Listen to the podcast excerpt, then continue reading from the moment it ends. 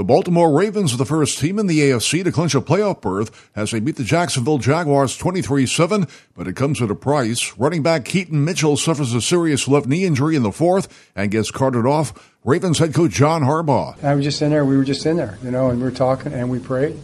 And uh, he's just got a great attitude and demeanor about him, and you know, it's a guy that you want to see do well. He deserves to do well. And Harbaugh says Mitchell will miss the rest of the season. ESPN reports Matt Patricia will handle defensive play calling duties for the Eagles ahead of tonight's road game against the Seahawks. Sean Desai will remain the defensive coordinator, but will move to the coach's booth. Florida State running back Trey Benson has declared for the 2024 NFL Draft and says he won't be playing in the Seminoles Orange Bowl game. Over to baseball, the Diamondbacks are bringing back a member of their outfield. ESPN reports Arizona and Lourdes Gurriel Jr. have agreed to a three-year contract worth 42 million. Gurriel batted 261 with 24 home runs last season. That's sports. Joel Stern, NBC News Radio.